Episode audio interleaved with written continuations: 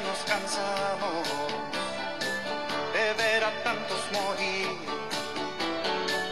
bajo la bala que hiere, que mata sin discernir, de ver a niños sufrir por padres irresponsables,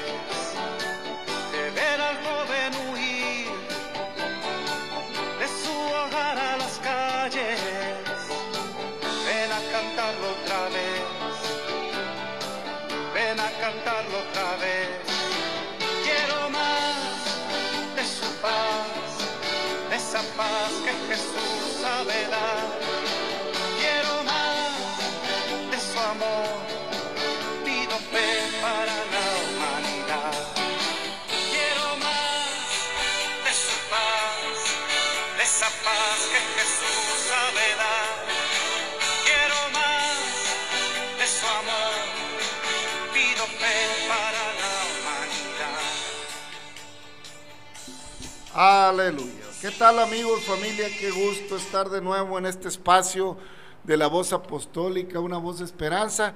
Y pues gracias a Dios estamos en este momento, en esta hora de la mañana, en este lugar. Y pues gracias a Dios por este podcast. Gracias amigo, familia, que nos eh, da la oportunidad de llegar a tu espacio, de bajar este, este programa, este podcast. Te agradecemos, pero sobre todo deseamos que Dios te bendiga, que Dios eh, haga resplandecer el rostro sobre tu vida, la vida de tu familia, y que la paz preciosa de nuestro Señor Jesucristo llene tu, tu corazón, llene la vida tuya y la vida de tu familia, y, y puedas ah, eh, compartirla con, con, con tu alrededor, con tus eh, vecinos, con tus compañeros de trabajo. Quiero paz, dice el hermano Oscar Medina, quiero paz para la humanidad, que haya más amor en el Señor. Y bueno, eso es lo que Dios quiere también. El Señor quiere que tengamos paz, que tengamos vida y que se cumpla en nosotros el propósito de Él a través de su palabra. Siempre, siempre Dios quiere, quiere paz para la humanidad, quiere una humanidad viviendo en una comunión, pero nos cuesta mucho trabajo y, le damos vuelta por un lado y le damos vuelta por el otro, familia, y queremos explicarnos por qué la humanidad tenemos tantos problemas, por qué la humanidad, en vez de, de haber evolucionado hacia un estado más equitativo, en vez, en vez de haber evolucionado ante una, hacia una sociedad eh, más, eh, pues digamos, eh, más tranquila, más, más equilibrada. Todo lo contrario, todo lo contrario. Hemos crecido, hemos avanzado, hemos desarrollado tecnología, hemos podido llegar por lo menos al espacio, hemos podido enviar cápsulas a, por lo menos a Marte y- y ir investigando el espacio con, con cápsulas espaciales y con grandes telescopios. Hemos logrado científicamente muchas cosas y gloria a Dios por ello, porque podemos tener una perspectiva aparentemente más amplia. Sin embargo, los antiguos con mucho menos ya tenían una idea muy clara de lo que era el universo, ya tenían una idea muy clara a través de la observación de los astros, porque Dios le dio sabiduría al hombre en, ir estudiando a través de, de cielos claros y donde el hombre pasaba donde el hombre volteaba hacia el cielo. Hoy el hombre ya no voltea hacia el cielo, hoy el hombre voltea hacia abajo, hacia una pantallita, hacia un celular, hacia una tableta. Ya el ser humano, la juventud, difícilmente sabe eh, si las estrellas que mira son de una pantalla o son del cielo. Ya la juventud poco voltea hacia el cielo, porque es muy poco común, eh, ya las grandes ciudades con tanta luz opacan el poder distinguir eh, la grandeza del firmamento. Sin embargo, hermanos, familia, pues con todo y lo que se ha evolucionado, hemos ido en sentido contrario hacia la paz, en sentido contrario hacia el bien común. Eh, hay demasiada necesidad en la tierra, hay demasiada hambre, hay demasiada delincuencia, demasiada eh, desintegración familiar, porque no hay paz, porque no hay equilibrio, porque no hay un amor genuino entre nosotros.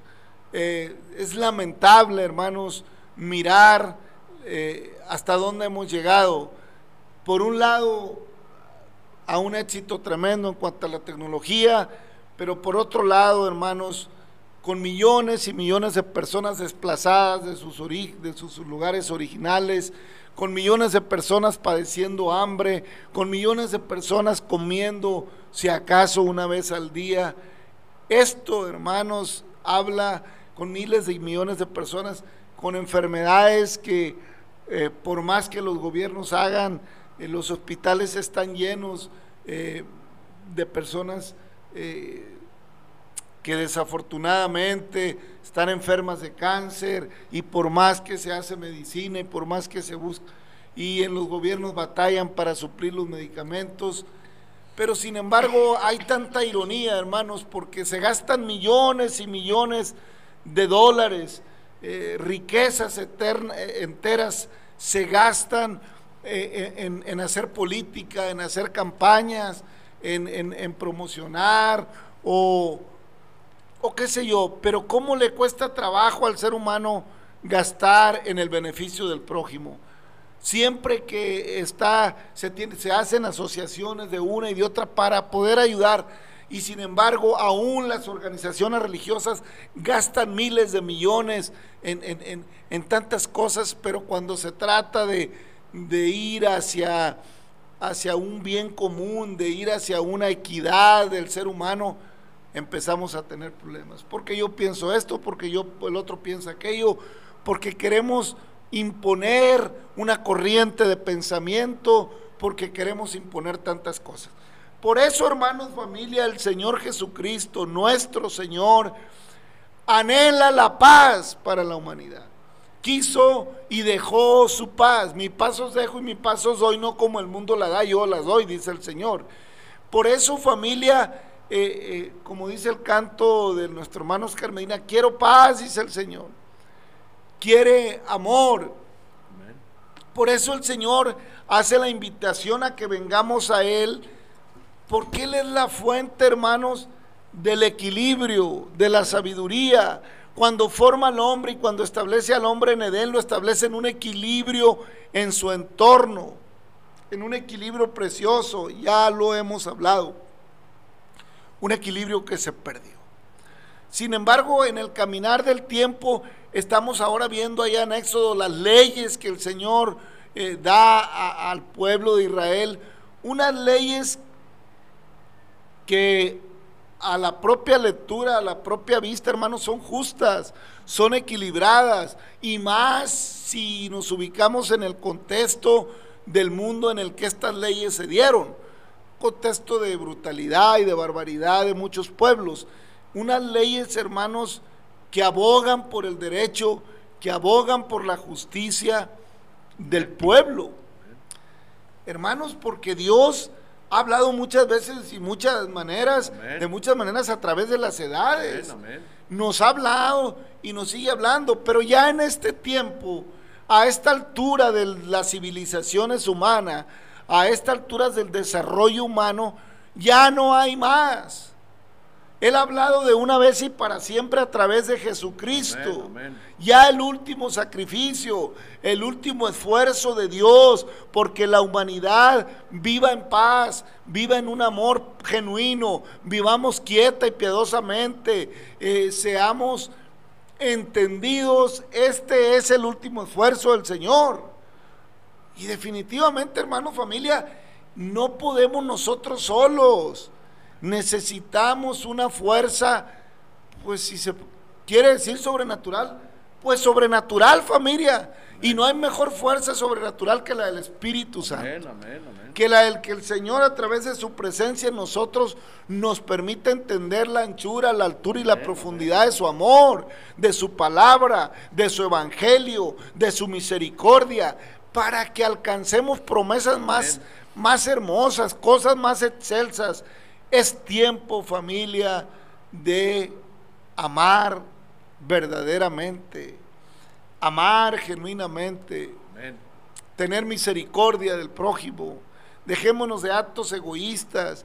Es lamentable, hermanos, que hoy hacemos hasta lo imposible por tener un, gadget, como dicen, un, un, aparatito que a veces cuesta cantidades eh, estratosféricas, teléfonos de 30 mil pesos, de 40 mil pesos, oiga, para sacarle un provecho del 1%, si acaso, de todo lo que ese aparato puede hacer.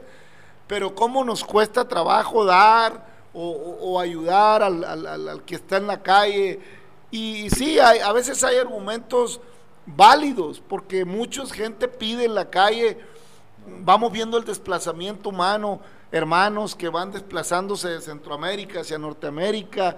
Eh, gente que se desplaza del norte de África hacia Europa o de Medio Oriente hacia Europa, en, aras de una vida mejor, en aras de acceder por lo menos a comer, a tener el alimento. Eso es lamentable, eso habla muy mal, hermanos, de nosotros como humanidad. El hecho que muchos pueblos se tengan que ir desplazando, no porque lo quieran hacer, sino porque en sus países o en sus tierras no hay condiciones.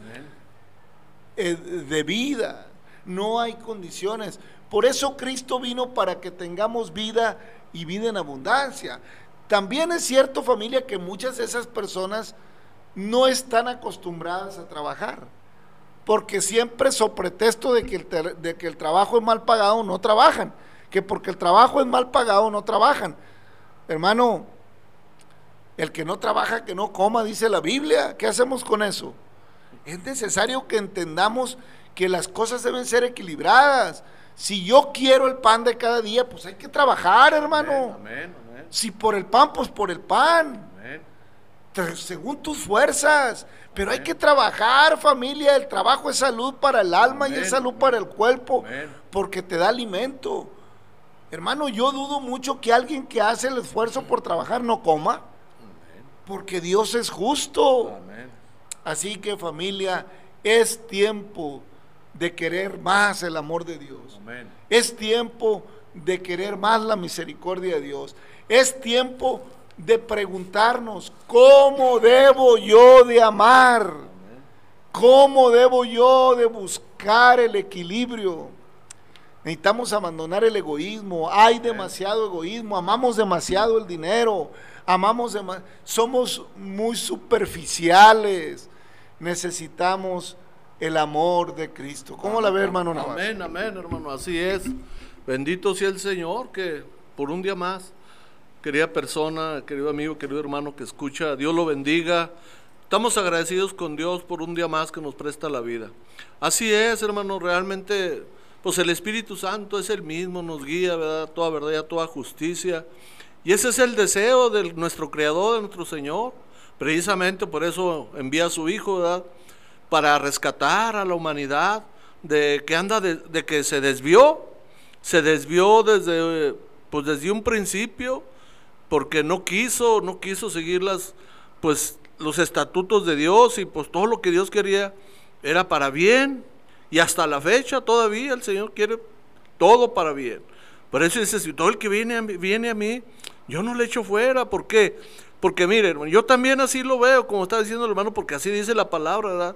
Toda la intención de Dios para con el ser humano es que vuelva a la realidad como cuando Él hizo a la humanidad. ¿Cómo la hizo?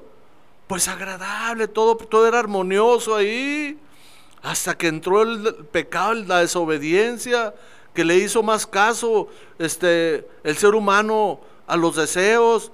Y todavía y cada día vamos a ver más cosas, que el, el mundo tiene muchas cosas que ofrecer, pero tiene más el Creador, porque el Señor ni siquiera humanamente alcanzamos a entender todo lo que Él tiene que mostrarnos. Por eso decía el Señor, no adoren, no adoren las estrellas, no adoren la luna, no, adoremos al Creador. ¿Por qué? Porque si eso lo vemos hermoso, pues más hermoso es el que lo hizo. Así quiere el Señor. Mire, desde el principio cuando Dios hizo la humanidad, todo lo hizo perfecto y hermoso en su tiempo, dice el salmista, todo. Ah, pero el hombre como que siempre le anda buscando por aquí, por allá. Cuando todavía ni siquiera, ni en lo más mínimo, hemos alcanzado a entender cuán hermosas son las cosas que tiene el Señor preparadas. Porque mire, querida persona, querido amigo, querido todo el que escucha, querido oyente, ¿por qué cree que usted y yo, el ser humano, anhelamos estar mejor cada día, aún de lo que desconocemos? ¿eh? ¿Por qué? Porque el alma, el hombre interior es el que gime, dice Pablo. El alma gime por estar allá, porque el alma sí sabe lo que hay allá. Sí sabe que lo de allá está más hermoso y la carne pues quiere lo de aquí. Así es que pues vamos a, vamos a probar, dice el Señor, pruébenme. O sea, que no seamos tercos, que no seamos orgullosos, que no nos ganen este, lo, que el mundo nos enseña aquí. Esto es pasajero, esto es ficticio. Y el Señor dice, yo lo que ofrezco es eterno, que volvamos a como Él hizo al principio. Todo hermoso en aquello. Y dice todavía la palabra en Apocalipsis, que hay una ciudad hermosa el mar de cristal, imagínense. Y ahorita que vemos en los ríos, en los mares, puro desperdicio, donde el hombre ya ha contaminado todo, porque todo nos lo entregó el Señor perfecto y hermoso. ¿Y quién, quién lo destruyó? Ah, pues nosotros los humanos. Pero todavía está el Señor presto, todavía está la misericordia. Aprovechemos, querido amigo, querido oyente, porque, mire, no sabemos. El día es hoy. Mañana, quién sabe. Hoy es el día de salvación. Así es que si usted siente en su corazón que ya es tiempo de buscar al Señor, que ya es tiempo, que al cabo el Señor no cree que lo, va a deshacer, no, lo va a desechar, no, no, no, Él está presto. Así es que aprovechemos ahorita que el Señor nos está invitando a que Él está dispuesto. Dice el canto de nuestro hermano Medina, búscale, búscale ahora que hay tiempo, no desperdicies tu tiempo porque mañana tarde será.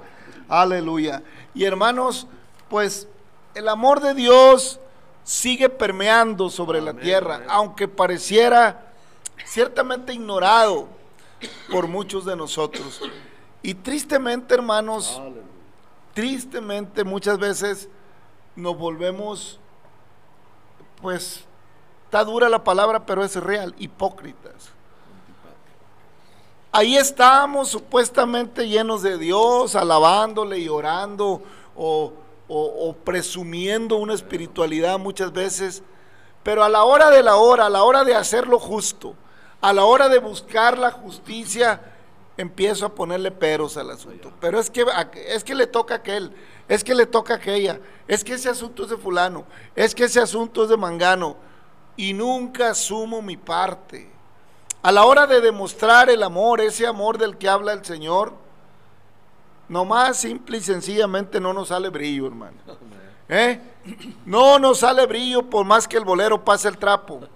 Entonces, hermanos, qué triste es cuando somos engañados por nosotros mismos, por nuestro corazón. ¿eh? La Biblia dice engañoso es el corazón. ¿Quién lo conocerá? Más que todas las cosas, sí. Porque amar al que me ama, hermano, dijo el Señor, pues si amas a los que te aman, ¿qué gracia tiene? ¿Qué bien es eso? Así hacen, así hacen, los gentiles, así hacen los fariseos. amar a los que aman, hacer el bien a los que te hacen bien, eso es recíproco, ya sería el colmo que ni eso pudieras, o que ni eso pudiésemos, sería el colmo que no pudiésemos ni hacer bien al que nos hace el bien. Mira hermano, a mí me ha tocado eh, pararme en algún crucero y darle la moneda a alguien y que todavía reniegue porque no es la moneda que estaba esperando. Así de tremendo es el ser humano. Andan necesitados pidiendo la moneda y cuando ven que no es de una denominación de 10 pesos para arriba, ya no les gustó. Todavía se enojan. Así de ingratos somos. Somos flojos, no buscamos trabajar como debe de ser y aparte renegamos del que nos hace bien. Aleluya. Somos como aquel que estaba a la izquierda de la cruz, reclamándole al Señor por todo. Por todo le reclamamos a Dios. Y cuando nos reclaman a nosotros la responsabilidad que nos corresponde, sacamos pretextos por aquí, sacamos pretextos por allá. Cuando uno le dice a sus hijos, oye, dejaste aquello, colócalo, es que lo dejó, es que yo no fui, es que yo porque desde, desde ahí, hermano, desde la casa, los hijos, pretexto por acá, pretexto para allá. Oye, lava el plato, es que lo dejó mi hermana, es que lo dejó mi hermano, es que yo, lo puedes lavar, por favor. Y siempre estamos buscando zafarnos de algo. Es cierto, hermanos, que muchas veces el plato sucio lo deja el hermano, la hermana. Pues a veces hay que lavarlo, con tal de evitar que mamá esté renegando, con tal de evitar una contienda en casa, es mejor lavarlo, no va a ser todos los días ni siempre. Algún día vamos a crecer. Eso espera el Señor y eso espera que, que crezca la humanidad en conocimiento de Dios, para que comprobéis cuál sea la buena voluntad de Dios agradable y perfecta. Hemos crecido en ciencia, pero no hemos crecido en amor. Hemos crecido en tecnología, pero no hemos crecido en facilitarle las cosas al que no tiene. Hermano, qué lamentable. Yo recuerdo mi niñez, hermano, en la que no había mucho aparentemente, pero no faltaba nada. Yo recuerdo mi niñez de campesino, hermano, en lo que había que esperar era el tiempo de la lluvia para sembrar la tierra y en lo que, en lo que llegaba la tierra se cuidaban los animalitos que, se había, que había en casa y si se había hambre se mataba un animalito, se secaba la carne, se comía lo que se tenía y no sentíamos que faltara nada. Y aunque el techo fuera de tierra y el piso fuera de tierra, no se sentía que faltara nada. Yo no necesitaba que me no estaba yo necesitado de los tenis de tal marca, no estaba yo necesitado del juego del último Nintendo, no estaba yo necesitado del último versión de una consola de juego, no. El río que bajaba con lluvia me era suficiente para divertirme. Una pelota toda vieja junto con mis amigos nos era suficiente para que el tiempo se nos fuera. Treparme a un árbol y bajar de su fruto me era suficiente para entretenerme, hermanos. No necesitaba nada. Y ahora Oigan, ya no hayan que darle al niño para que esté feliz. Los papás, es que hay que trabajar a ambos para que vivan mejor nuestros hijos. Y vivieron mejor. Hace 30 o 40 años eh, está buscando la gente que ambos trabajen para que el niño viva mejor. ¿Y vivió mejor? No, creció y le empezó a pedir, no, ya salieron estos tenis más bonitos y ya salió el último teléfono y ya salió el último el último aparatito de aquello. ¿Ya está feliz? Qué engaño, Qué engaño. Yo no digo que esté mal que se provea mejor a casa. Está mal como hemos pensado que sería. ¿Eh? Y se dejó la familia, hermano. Discúlpeme, hermano. Yo sé que a veces es necesario que mamá y, mamá y papá trabajen. La, la pregunta es, ¿mejoró la familia? Fue mejor la familia. Yo recuerdo de niño, la familia pequeña vive mejor, mucho promovió el gobierno. La familia pequeña vive mejor porque decía que los mexicanos teníamos, eh, teníamos muchos hijos. Y vive mejor la familia pequeña. Hoy hay dos o un hijo y viven mejor. No saben ni dónde anda el hijo, la mamá y el papá. Y la mamá anda en el antro y el papá anda por otro lado. Y no saben dónde está su hijo. Vive mejor. Sabemos que hay excepciones, sabemos, pero vivimos mejor. Pregúntese, ¿vivo mejor? Venid a mí si estás trabajados, si estás cargados. Mi carga es ligera y mi yugo fácil de llevar. Yo cambiaría ese eslogan de que la familia vive pequeña vive mejor por este eslogan. La familia en Cristo vive mejor. La familia que le cree a Dios vive mejor. La familia que ama la corrección vive mejor. La familia que busca al Señor mientras pueda ser hallado vive mejor. La familia que practica el amor genuino y verdadero vive mejor. La familia que oye la ley de Jehová que es perfecta vive mejor. La familia que vive sin egoísmo, la familia que vive sin mentira, la familia que vive sin envidia, sin contienda, sin pleitos, sin hechicerías, sin inmundicia, vive mejor. Amén. Así lo dice el Señor. Amén. Y al gobierno el eslogan lo promovió muchos años, pero resultó que no fue así. No vive mejor. Come menos, eso sí, pero tiene menos. La palabra de Dios dice que bienaventurado el hombre que llenó su aljaba de hijos. Porque herencia de Jehová son los hijos. En fin, hermanos, hoy, hoy los gobiernos y la gente dice que ¿para qué tantos hijos y los tiempos? Y sí es cierto. También la palabra dice, ay de las que críen y de las que estén en cinta en aquellos días, porque son tiempos de retribución al pecado de la humanidad. Sí, hermanos, tiene razón. Los días son malos muy malos. Pero Cristo sigue siendo igual de bueno. El Señor sigue siendo igual de amoroso. El Señor no ha cambiado. El Señor es el mismo ayer y hoy y por los siglos. Y ya en el capítulo 24 de Éxodo, continuando, hermanos, familia, con lo que venimos viendo de la palabra de Dios, le dice el Señor a Moisés, dijo Jehová a Moisés, sube ante Jehová tú y Aarón y Anadab y Abiú. Ya habíamos leído esta parte en el episodio pasado, pero vamos a repasarlos. y setenta de los ancianos de Israel, y os inclinaréis desde lejos. Pero Moisés solo se acercará a Jehová y ellos no se acerquen, ni suba el pueblo con él. Y Moisés vino como el pueblo con el y contó al pueblo todas las palabras de Jehová y todas las leyes y todo el pueblo respondió a una voz y dijo, haremos todas las palabras que Jehová ha dicho.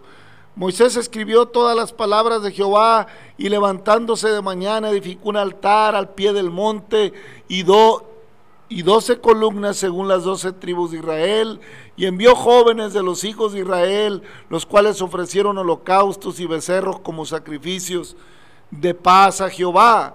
Y Moisés tomó la mitad de la sangre y la puso en tazones y esparció la otra mitad sobre la sangre, de la sangre sobre el altar, y tomó el libro del pacto y lo leyó, y oídos a oídos del pueblo, el cual dijo, haremos todas las cosas que Jehová ha dicho, y obedeceremos. Entonces Moisés tomó la sangre y roció sobre el pueblo, y dijo, he aquí la sangre del pacto que Jehová ha hecho con vosotros sobre todas estas cosas. Y subieron Moisés y Aarón y Nadab, y Abiú setenta de los ancianos de Israel, y vieron al Dios de Israel, y había dejado, y había de, debajo de sus pies como un embaldosado de zafiros, semejante al cielo cuando está sereno. Aleluya. Mas no extendió su mano sobre los príncipes de los hijos de Israel, y vieron a Dios y comieron y bebieron. Entonces Jehová dijo a Moisés, sube a mí al monte y espera allá, y te daré tablas de piedra y la ley y mandamientos que he escrito para enseñarles. Y se levantó Moisés con Josué, su servidor, y Moisés subió al monte de Dios, y dijo a los ancianos, esperarnos aquí hasta que volvamos a vosotros, He aquí Aarón y Ur están con vosotros, el que tuviere asuntos acuda a ellos. Entonces Moisés subió al monte y una nube cubrió el monte. Y la gloria de Jehová reposó sobre el monte Sinaí y la nube cubrió por seis días. Y el séptimo día llamó a Moisés de en medio de la nube y la apariencia de la gloria de Jehová era como un fuego abrasador en la cumbre del monte a los ojos de los hijos de Israel. Y entró Moisés en medio de la nube y subió al monte, y estuvo Moisés en el monte cuarenta días y cuarenta noches. Ahí termina el capítulo 24. Sin embargo, hermanos, hay demasiado eh, eh, que, entender en este capítulo. Hay demasiado. Primero, hermanos, el pueblo pactó. El pueblo pactó y, y Moisés le dice al pueblo que que se ha hecho un pacto con el Señor y se rocía parte de la sangre de los becerros sobre el pueblo. Pero hermanos, este pacto, aunque era firme de parte de Dios, no lo pudo sostener el pueblo. Pero ya lo miraremos más adelante. Entonces Moisés eh, tomó a los ancianos, a los 70 ancianos, y tomó a, esa parte y caminó hacia el monte y dice que estaban en la presencia de Dios y que miraban a Dios en un sentido figurado, porque miraban el cielo como zafiro, hermanos, pero no podían subir al monte, solo Moisés subió al monte. Y subieron Moisés y Aarón y Nadab y Abiú y setenta de los ancianos de Israel y vieron al Dios de Israel y había debajo de sus pies como un em, embaldosado de zafiros semejante al cielo cuando está sereno. Mas no extendió su mano sobre los príncipes de los hijos de Israel y vieron a Dios y comieron y bebieron. Entonces Jehová dijo a Moisés, sube, al, sube a mí al monte y espera allá y te daré tablas de piedra y la ley y mandamientos que he escrito para enseñarles. Hermanos, eh, contemplaron los ancianos, ciertamente contemplaron y estuvieron delante de Dios y admiraron su presencia. Pero no pudieron subir al monte, sino que Dios le dice a Moisés, sube al monte y te daré la ley en tabla, en piedras de tabla, en tablas de piedra, y te escribiré mis leyes en ella. Hermano, no estaba preparado, ni aún los príncipes, ni aún los 70 ancianos estaban preparados porque no extendió Dios su mano hacia con ellos, porque Dios mira el corazón, hermanos. Dios conoce el corazón. Y el pueblo de Israel no tenía un corazón listo todavía para estrechar la mano del Señor. No tenía el pueblo de Israel un corazón dispuesto para con Dios. Por eso, hermanos, se batalla en el camino del Señor. Por eso hay gente que dice, ¿por qué yo no siento nada? ¿Por qué a mí? Mira, hermano, es como cuando en una pareja, pues la novia está enamorada, pero el novio nomás la entretiene y la contempla porque no está enamorado y no le dice y no le pide matrimonio porque no quiere compromiso, porque no está enamorado. Hermano, Qué difícil es cuando el amor es mal correspondido. ¿Eh?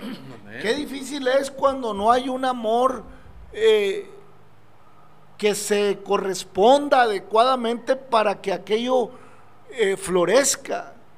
Y el amor de Dios, hermano, ha sido abundante para con la humanidad.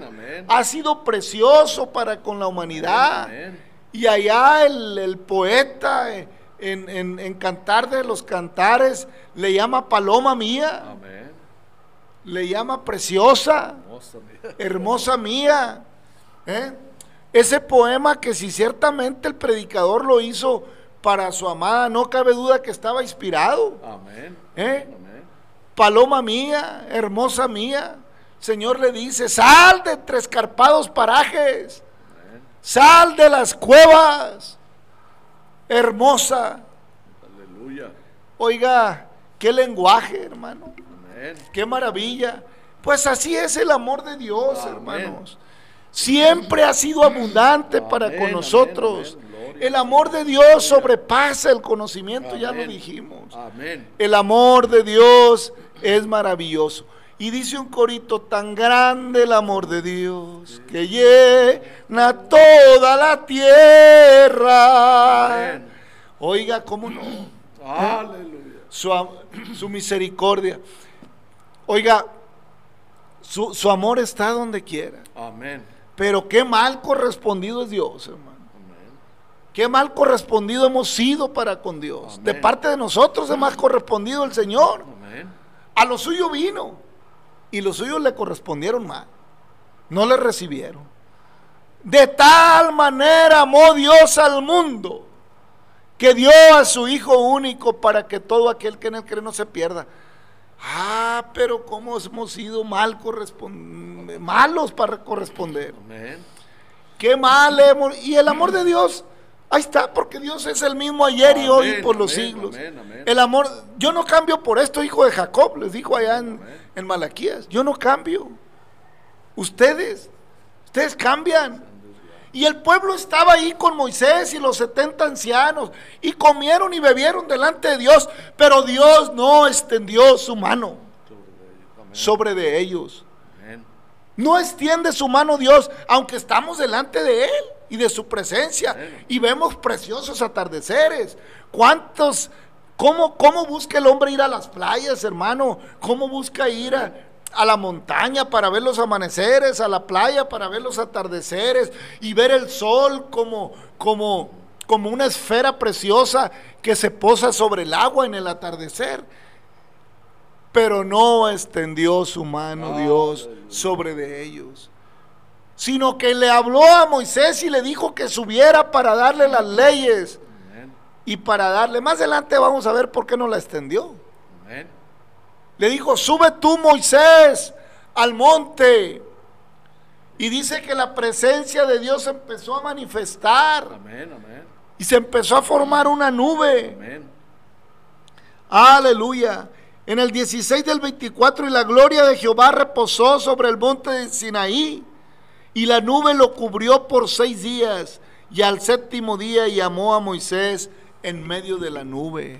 Aleluya. Oiga, hay que esperar, Amén. hay que esperar. ¿Qué estaría pensando Moisés y Josué? Y Josué se quedó más abajo. Amén. Amén. ¿Eh? ¿Qué estaría pensando? Ya van cinco días, ya van tres días y nomás oigo la presencia del Señor, pero no me llaman. Aleluya. Ya va un día, ya van dos y ¿qué pasa? ¿Por qué no me hace subir el Señor si me dijo que me daría las tablas?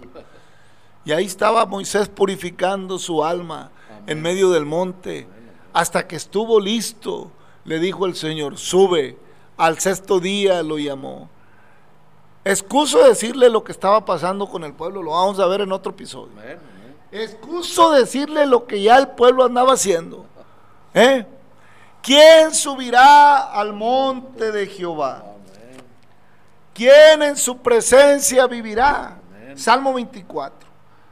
De Jehová es la tierra y su plenitud del mundo y los que en él habitan, porque él la fundó sobre los montes y la firmó sobre los ríos. ¿Quién subirá al monte de Jehová? ¿Y quién estará en su lugar santo? El limpio de manos Amén. y puro de corazón. El que no ha elevado su alma a cosas vanas ni jurado con engaño. Él recibirá bendición de Jehová y justicia del Dios de salvación. Tal es la generación de los que le buscan, de los que buscan su, su rostro, tu rostro, oh Dios de Jacob. ¿Quién subirá? Pues Moisés subió. Aleluya. Moisés subió.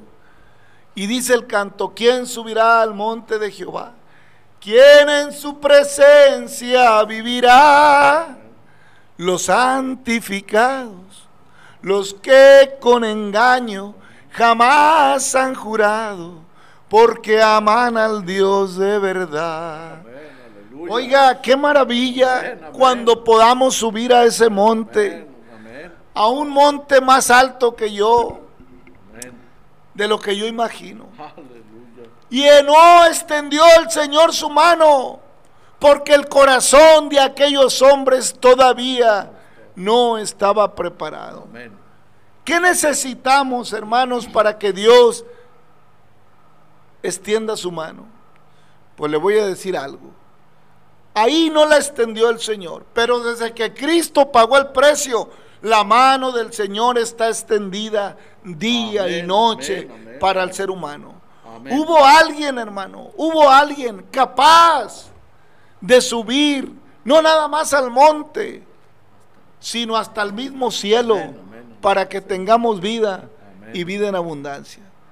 Y así como subió también hasta el cielo, también antes de ir al cielo descendió a los lugares más profundos de la tierra para predicar a los espíritus cautivos y en el día del gran juicio nadie diga que no yo. Amén. Amén. Pero en fin hay tanto que decir, hermano. ¿Quién subirá? Y no subieron los setenta, sino que permanecieron y solamente contemplaron a Dios. Pero ahora Dios ha extendido su mano desde que Cristo vino y Amén. pagó el precio y nos amó con un amor Amén. precioso, con un amor eterno. La mano del Señor se ha extendido para contigo. Solo resta que tú quieras, que tú quieras dejarte conquistar por el amor de Dios. Porque el amor de Dios, hermanos, no es como el amor que nosotros damos. ¿Eh? Si me das, te doy. Si me amas, te amo. Pero Cristo nos ama a pesar de lo que somos. Amén. Qué hermoso, hermanos, es el amor de Dios. Por eso el apóstol Amén, Pablo lo amén. escribe allá en Corintios 1, capítulo 13. Amén. Amén. Si yo hablase lenguas humanas y angélicas y no tengo amor, vengo a ser como metal que resuena o címbalo que retiñe. Y si tuviera profecía y entendiese todos los misterios y toda ciencia, y si tuviese toda la fe, de tal manera que trasladase los montes y no tengo amor, nada soy. Y si, si repartiere todos mis bienes para dar de comer a los pobres, y si entregase mi cuerpo para ser quemado, y no tengo amor, de nada me sirve. El amor es sufrido, el amor es benigno, el amor no tiene envidia, el amor no es jactacioso, no se envanece, no se no hace nada indebido, no busca lo suyo, no se irrita, no guarda rencor, no se goza de la injusticia, mas se goza de la verdad. Todo lo sufre, todo lo cree, todo lo espera, todo lo soporta. El amor nunca deja de ser, pero las profecías se acabarán y cesarán las lenguas y la ciencia se acabará, porque en parte conocemos y en parte profetizamos, mas cuando venga lo perfecto, entonces lo que es en parte se acabará. Amén. Y podemos seguir leyendo. El amor de Dios no deja de ser. El amor de Dios está dispuesto, hermano, Amén. todos los días para mí. Amén. Amén. Aleluya. Entonces el Señor habló y la apariencia de la gloria de Jehová era como de fuego abrasador en la cumbre del monte a los ojos de los hijos de Israel. Y entró Moisés en medio de la nube y subió al monte y estuvo ahí Moisés en el monte 40 días y 40 noches. Amén. Pero Cristo subió hasta los cielos y dijo, en la casa de mi Padre muchas moradas hay, si así no fuera yo lo hubiera dicho. Voy pues a preparar lugar para vosotros, para que donde yo esté, vosotros también Amén, estéis. amén. El pueblo estaba contemplando a la orilla del monte. Amén. Moisés estaba en una nube recibiendo los mandamientos. Aleluya. Y el pueblo estaba allá abajo. Y miraremos qué estaba haciendo más adelante. Pero yo qué estoy haciendo, hermano?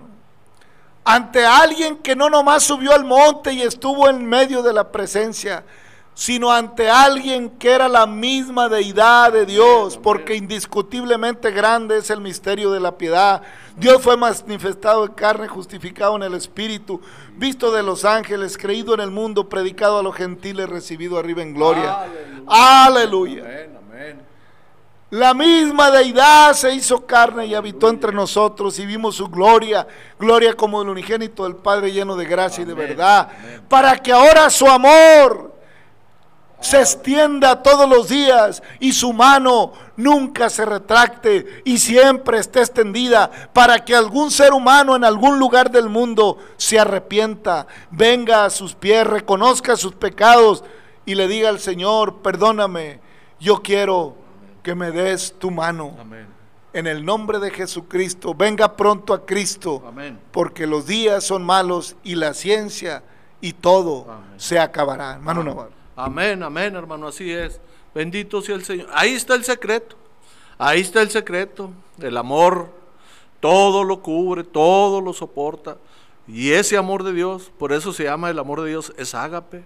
sin condiciones, sin nada, simplemente con que reconozcamos que ese amor. No, mire, la gente ahí anda buscando que, no, que, que la Biblia la hizo un hombre como yo. No, hombre, está diciendo que Él escribió las tablas que Él implantó todo. Por eso Él mismo se humanó a nuestro Señor, para que viéramos el grande amor que tiene. Oiga, pues lo mereceremos. No lo merecemos, ese amor ágape, no lo merecemos. ¿Qué necesidad tiene el Señor? Simplemente hace otra, otra generación y ya. Pero fue tan grande su amor que se entregó a sí mismo. Oiga, ¿cómo no voy a creer? Dios me libre donde yo no haya aceptado cuando yo entendí que ese amor, no hay otro. Aunque usted tenga la mujer más bonita o el hombre más hermoso y más fuerte que diga que lo quiere, nomás compárelo con el amor de Dios, el que todos los días le presta la vida para que respiremos. Ah, te damos gracias por tu amor, Señor, y por cada persona que nos escucha, que, que baja este podcast. Bendícele, abrázale con tu amor, extiéndele todavía tu mano, Señor, para que tengan vida y vida en abundancia. Gracias te damos por cada uno de nuestros oyentes, de nuestros amigos y amigas, de nuestras hermanas y hermanos. Bendice la humanidad, ten misericordia de tu pueblo, Señor. Ayúdanos a seguir adelante en el nombre de Jesucristo. Familia, amigo, gracias. Dios le bendiga y hasta la próxima.